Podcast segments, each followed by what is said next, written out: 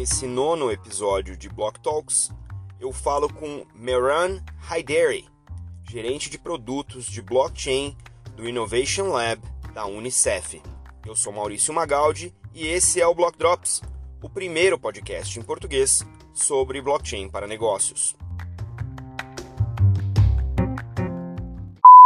As notícias que você ouve aqui não têm qualquer vínculo com o meu trabalho atual, não configuram nenhuma forma de patrocínio, propaganda ou incentivo para o consumo e têm o foco exclusivamente educacional para o mercado. Eu tive a sorte de cruzar com uma matéria sobre a Unicef e o programa de blockchain há alguns dias, e o time da Cristina Lomazo foi muito gentil em uh, indicar o Meran para falar com a gente sobre o programa e como as coisas funcionam. Então, a entrevista de hoje é em inglês. Então, assim que começar, eu vou mudar para inglês e no finalzinho eu faço um wrap-up para vocês é, em português. So, guys, switching up to English now, we're going to start this recording with Miran Haideri from the UNICEF Blockchain Workgroup, and he's going to tell us who he is and what he does with blockchain. Hi, Mehran. Thanks for joining us, and thanks for being here, taking the time. Appreciate your taking the time to do this. Hi, Maurizio. Thank you for having me today on the show. Uh, as Maurizio mentioned, my name is Mehran Hydary. I currently work as a product manager at UNICEF's Office of Innovation. Um, UNICEF has been in the blockchain space for about four or five years now, and essentially my role is very dynamic, but uh, there are three things that we focus on. Uh, the first one is learning and advocacy of blockchain throughout UNICEF and the broader UN uh, ecosystem. Uh, we do a lot of work with our country offices around the world that are also looking to implement uh, emerging tech like blockchain. So if they have questions about how blockchain can be used in their existing processes, our team comes in and advises them and helps them build uh, various solutions. And then the last thing that our team focuses on is we actually have a venture fund or crypto fund. So we are able to make investments in fiat currencies like the US dollar or in cryptocurrencies like Bitcoin and Ether to startups around the world that are exploring blockchain tech. And so for that, I do a lot of uh, advisory work and collaboration as well. So let me let me ask you a, a, few things about the fund first. I think that we'll start with the fund and then we go through the, how the operation takes place in the other two roles uh, that you take. How is this set up? I mean, uh, you mentioned the crypto fund. Is this cryptocurrency based? Is this like a regular investment that like regular people like me can do? How can people support the fund throughout you know the crypto space? How how does that work? Before I dive into the crypto fund, let me just talk briefly about the venture fund. Uh, or the Innovation Fund, as it's sometimes called. Essentially, our, our team has raised money from governments around the world that are looking to invest in other countries that are looking at emerging tech. And so, UNICEF program countries essentially get funding to build and test new solutions so that we can keep pace with tech. Uh, over the last few years, it's been quite crazy, you know, with machine learning and the advances in blockchain. And a lot of our country offices have taken notice. And so the venture fund or innovation fund was set up to make investments of uh, up to 100K in UNICEF country offices or even startups that operate in UNICEF country offices. And essentially, this flexible funding to these early stage innovators allows UNICEF to assess and grow open source technologies that can potentially impact the lives of vulnerable children. That's the venture fund. And now uh, over the last few years, as we started diving into blockchain specifically, one of the big use cases in the blockchain space is cryptocurrency. And so a lot of our donors started asking, hey, can we actually contribute money in cryptocurrencies because we want to see how UNICEF is actually spending the donations that they're they're receiving. And so last October, uh, October 2019 at DevCon 5, uh, we were in Osaka and essentially we had launched the crypto fund. And so when we launched, what we said was the Ethereum Foundation has given us some Bitcoin and they've given us some Ether. And to existing startups that were in our venture fund, we actually gave them additional funding in crypto. And then they use that crypto to pay developers or pay vendors to build out some additional things for their initiative. So that was back in October. And since then, I think like a few weeks ago, we actually invested in a few more startups, again in crypto. So the Ethereum Foundation made another donation of 1200 Ether, I believe, and we distributed that to eight additional startups in countries around the world. And so as we scaled the crypto fund, we wanted to operate very similar to how we've made investments through the venture fund in fiat. And so we're working towards that because, yeah, uh, people around the world are looking to donate in Ether. In terms of getting involved, UNICEF France, for example, collects donations, uh, not just from corporate partners. We actually have individual blockchain wallets set up. And so you can send Ether, you can send Bitcoin. All of that gets pooled in uh, their crypto wallets. And yeah, like we've received that that. And we're looking for ways to spend that through the crypto fund in our program countries or the startups that we work with. That's a very fun and innovative way to actually move the funds around and make them count, right? Now, in that regard, how do you select or how do you prioritize which are or the regions or the types of challenges that are being tackled by these startups that are funded through the venture fund for for new technologies, it's specifically for, for blockchain in this case? We actually have a call open right now. Uh, the deadline is for July 20, 26, uh, 2020. And essentially, we look for companies that are right now developing blockchain based software solutions in relation to finance, uh, in relation to connecting groups together, if they're using the technology to empower people in their community with new tools using the emerging tech. So, those are some of the big areas. And so, you know, from a finance perspective, are there solutions that enable people to use, earn, and hold cryptocurrencies? Are there tools that are in place to enable people to access decentralized financial instruments that are being built by the blockchain community? Are there systems in place to make uh, financial systems more transparent? So, things like that from a finance perspective. From a connect perspective, we're looking at solutions that capture decisions, hold people accountable, in a very transparent manner. Um, so there's decentralized autonomous organizations and platforms that are being built where decisions by various stakeholders can be validated you know through blockchains and, and being able to capture data in ways that are transparent where people weren't willing to be transparent before. So if there's any startups working on that we're looking for that as well. And then finally from like the empower perspective can we engage people that are traditionally not engaged because you know the platforms didn't exist or the technology didn't exist to you know remotely get people agreeing on something, uh, collecting information and rewarding these people for the information that they provide. So, are there solutions that are you know based on blockchain that empower this type of functionality? Um, is currently what our blockchain call is looking for, just to give some examples. You mentioned that you have invested in a few, and then there's a second wave, and now there's this opening for new startups to apply. Are there any cases specifically from from these cycles that have already scaled up in terms of maturing to the point where they became the centerpiece of the ecosystem where they're operating in these um, in these countries that where they have been invested in, say in the first or the second wave are, are these startups or any of these startups that have already matured to the point where they are now operating in, you know independently of additional fund or they have reached a level of maturity where they're now you know walking on their own feet? So i'll mention two. Um, this is from our initial blockchain cohort.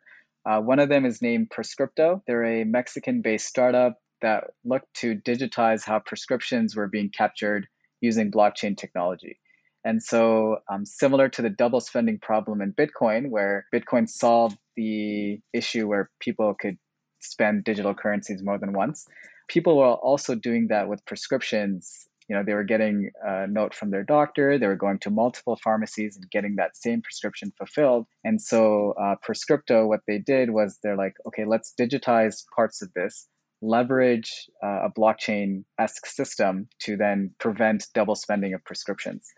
And so I think right now, last time I checked, they have over 200,000 prescriptions that have been run through their platform in Latin America. They did receive some additional funding as well from the Ethereum Classic Labs. And so they're currently working on a web and mobile solution to facilitate that process. Another startup that went through our fund as well is OS City. They're also uh, based out of Latin America. And essentially, what they're doing is they're leveraging various public blockchains to store uh, certificates.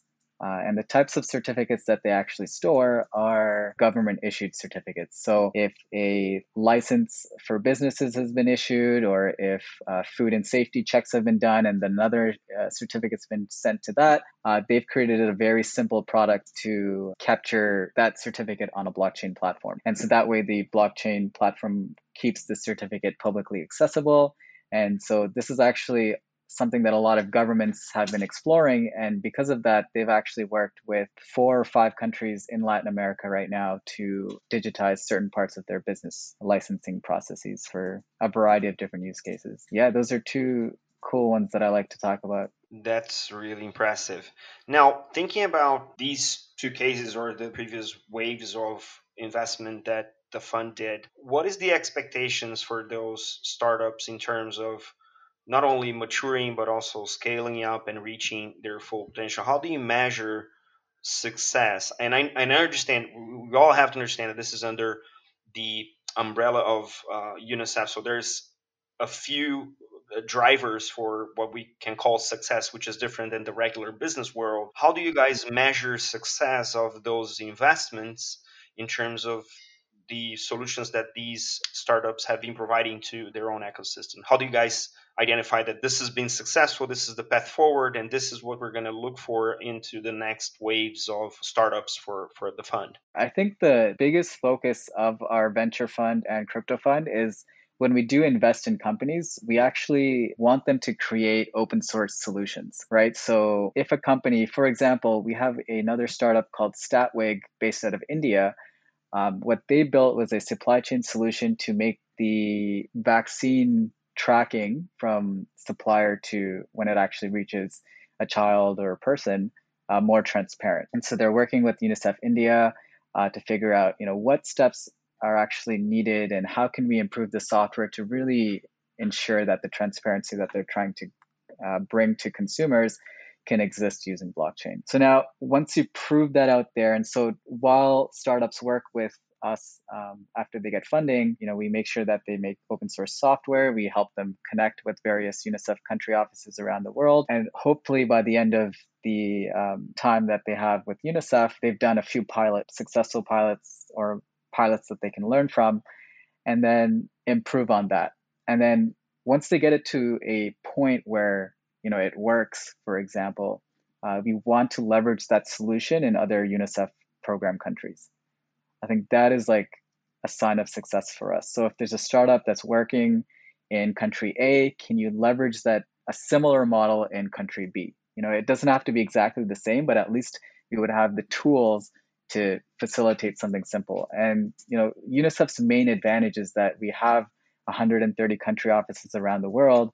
So can we leverage these open source solutions and really pump them out for people that need them to use them? I think the fact that, you know, under the UNICEF umbrella, you guys are focusing on specific drivers. I mean, in, in the briefing, we were just speaking about the, the SDGs, which is something that I recurrently bring about here in the podcast. And the fact that you guys are actually prioritizing or just making straight open source solutions which would serve broad use cases in multiple geographies is really remarkable. And it's a testament in the level of usefulness and applicability of blockchain technologies plural in the current state of things around the world right? So that is really commendable in terms of how you have approached this. Now you laid out three areas of your work, Mehran, when we're, we're, talking about the fund, we talked about the solutions and the, the startup process, but you also described a little bit of your day to day with these projects. How do you play your role around these guys? How they use your expertise and your, your efforts to really expedite what they're trying to do? How you collaborate? How do you work with these guys since they're everywhere around the world? I can tell you there's a ton of calls at odd hours throughout the day, uh, not only for myself, but the people that I work with, because it's truly an international organization. We have, you know, vendors from Asia, we have other vendors in Latin America, we have people that work with us from Europe. Uh, and so, like, sometimes we're all trying to get on a call to collaborate and, and drive products forward. And I think the role that I've you know come to play here at UNICEF and in my previous engagement at Deloitte as well, where I actually got into blockchain was okay, Mehran, you know tech, you know product, and you know how to talk to people. So leverage that to you know make things easier for everyone to understand. And so right now, a lot of the work that we do is explaining what blockchain is. Once we get people understanding what blockchain is and what are the things that they can do with it, like setting up a wallet, using tokens, uh, introducing transparency, then a lot of people are like, uh, in our country offices or in our startups, it's like, okay, how does that relate to things that UNICEF does? Or if it's not within UNICEF, then you know other UN agencies. Once we figured that out, then it's like, okay, now we need to build something, or maybe we need to create a paper or do a presentation. So then translating that data in whatever, you know, maybe we need to make product or business requirements for something that we might build. Uh, maybe we need to do a very technical presentation to uh, an IT team in one of the UN agencies. And so I'd say like my main contribution to the team is being able to float between business and tech in all these different capacities is where I'll leave it. Um, I did do a lot of development at UNICEF and in my previous engagement as well. And I think that really allows me to understand, you know, what we need technically, uh, what does that mean from a business perspective? How do you communicate that to designers? Which is, I think, very exciting to be uh, a part of. it's multidisciplinary for sure. Yeah, like like blockchain itself, right? If we tend to think about blockchain more than the programmable data infrastructure it really is, then we end up with bunch of other stuff, you know, crippling our way through a real, real solution. So glad that you're able to bridge that with you know, the multiple skills. You mentioned a couple things that I wanted to talk about, which is open source, right? If the solutions are open source, you mentioned public blockchains uh, and the cryptocurrencies such as Bitcoin and Ethereum. Is there any particular criteria? I mean, technical criteria for selecting these startups whether they are using they have to be do they have to be using like public blockchains only? Can they be using, say, other types of still open source blockchain technologies, but that are uh, maybe private permissioned? I know that there's this long running debate whether a permissioned blockchain is whether a real blockchain, but you know, regardless of that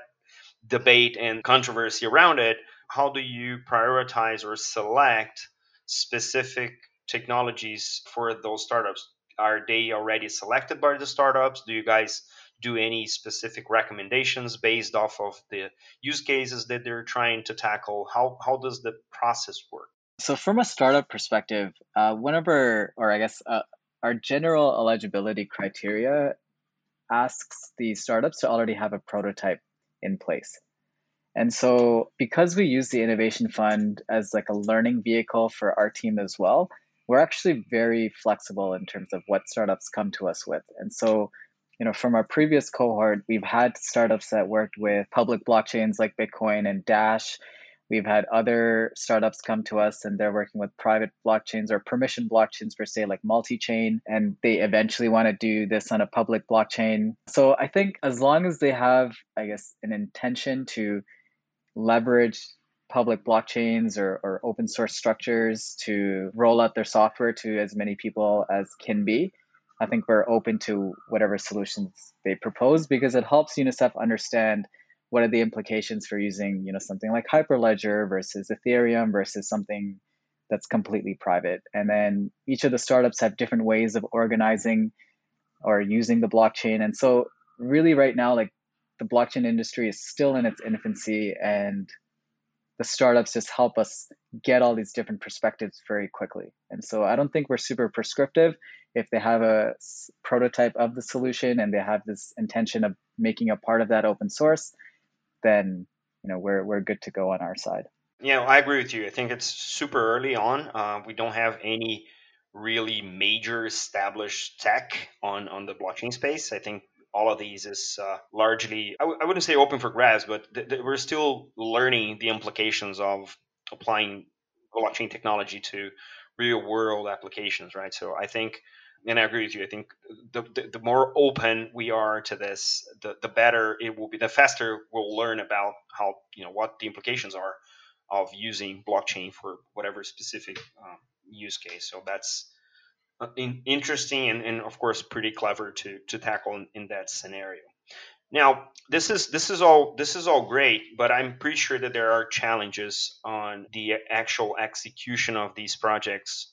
Not only because they are being doing remotely based on your geolocation, which is a single one right now. What are the other challenges you see from these startups? Because we're talking about most likely emerging countries where the, the, the, challenges are, are bigger for people to have even enough education to be able to understand the technology and the social and real world implications of it. How what are what are the challenges you see are the most prominent on the the program and the, the, the startups themselves?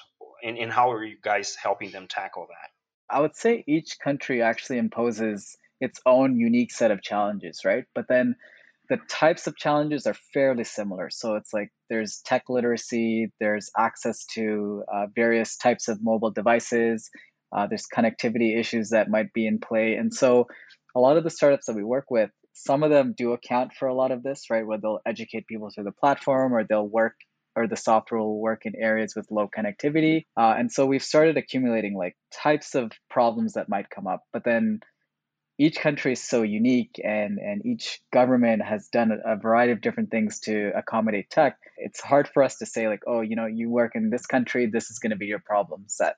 Uh, you worked in that country and this is going to be your other problem set. And so we're, we're working through that together. Um, if we have connections in governments or un agencies that can help expedite you know learning or access to tech uh, we leverage that. But i think a lot of the countries that we work in that we haven't worked in before uh, from a tech perspective it's it's an unknown to us and so we dive in together with the startups and we're very hands on uh, to make sure that the startups have what they need to do what they want to do through the the fund. In addition to that, I think there's a lot of implications from like accounting, legal, and operational perspectives as well that uh, sometimes countries, startups, and even the team that I'm on, we don't foresee. And so they pop up, and you're like, oh, you know, I didn't know there was this legal consideration here or this accounting catch there.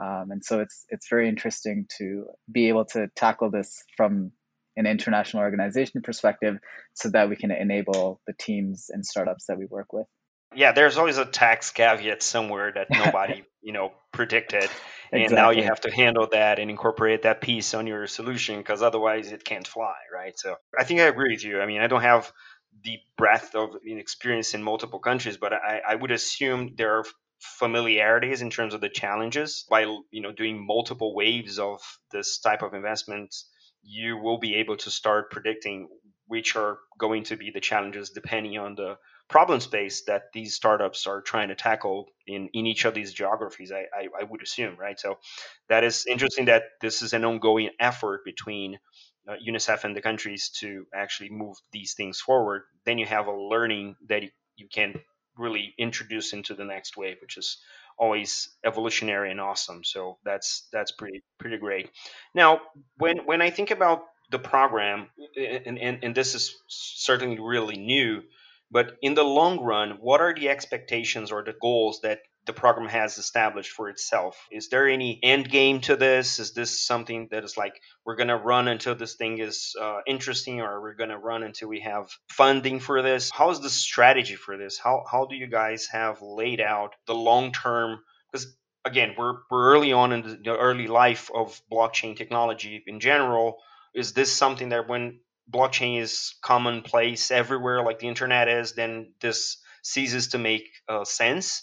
What is the long term strategy for the blockchain unit in UNICEF? How do you guys see that playing out throughout time? So I'll mention a few other things that we're doing in parallel that I think will tie into this. The first thing is, you know, I mentioned that we do a lot of learning and advocacy through the team.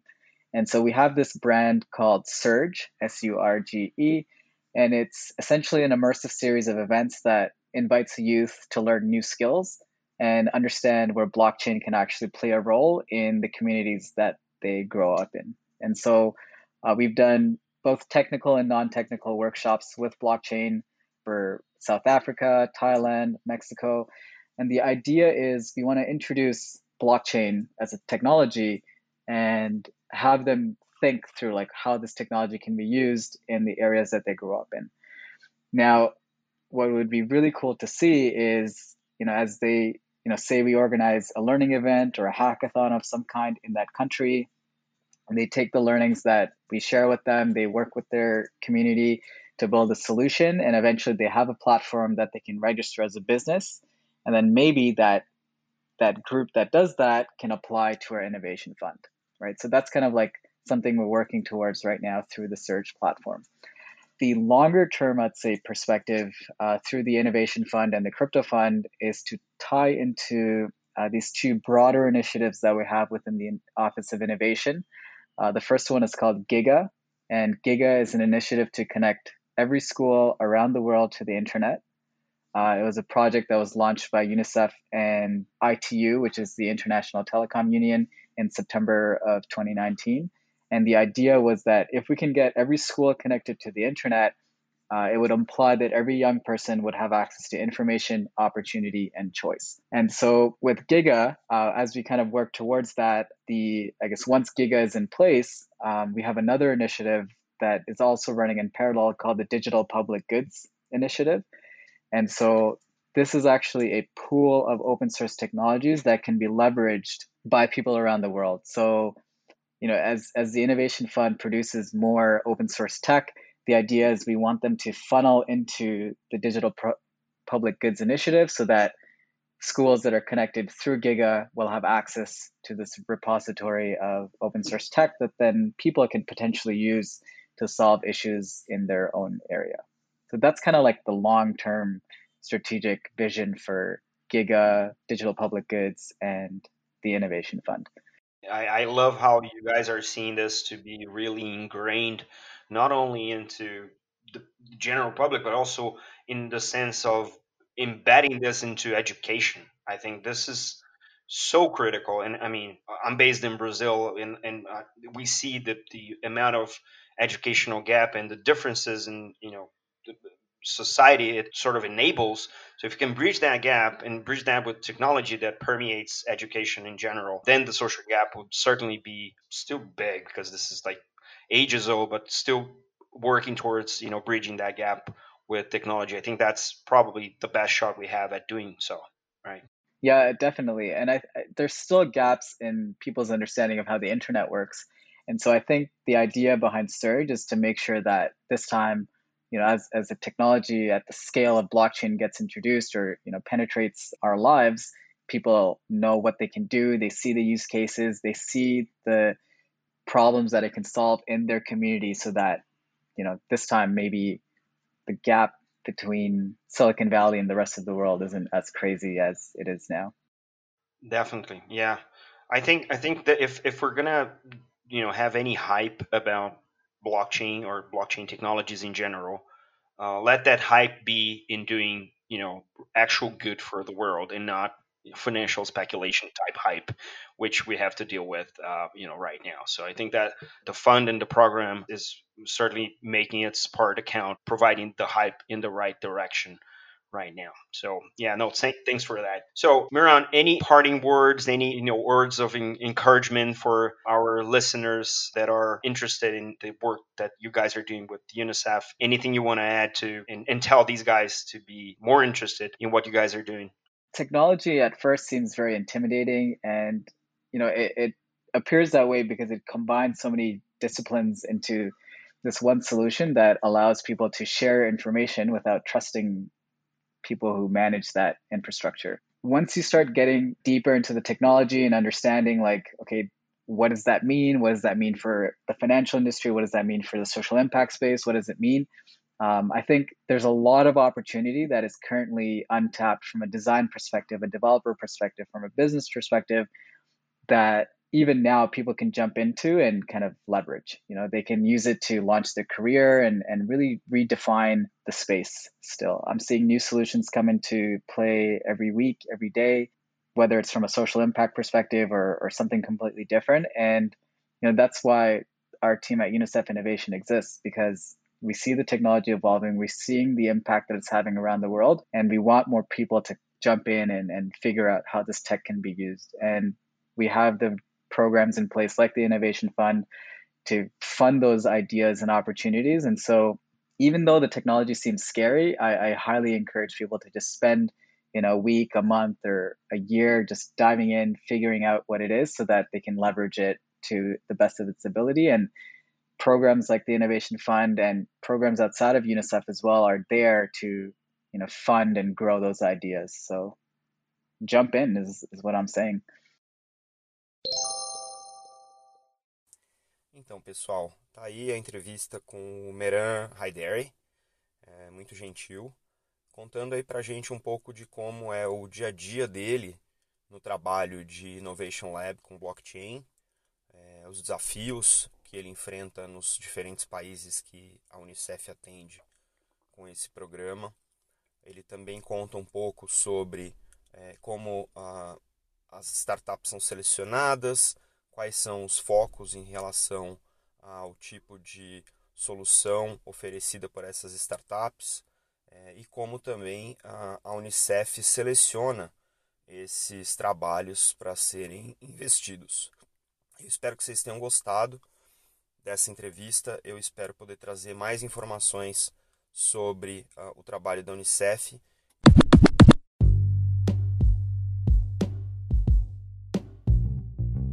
Você pode ouvir o Block Drops Podcast nas plataformas Numis, Google Podcasts, Apple Podcast, Spotify e Anchor FM. Entre em contato conosco através do e-mail blockdropspodcast.gmail.com, no Instagram Block Drops Podcast e no Twitter Block Drops Pod.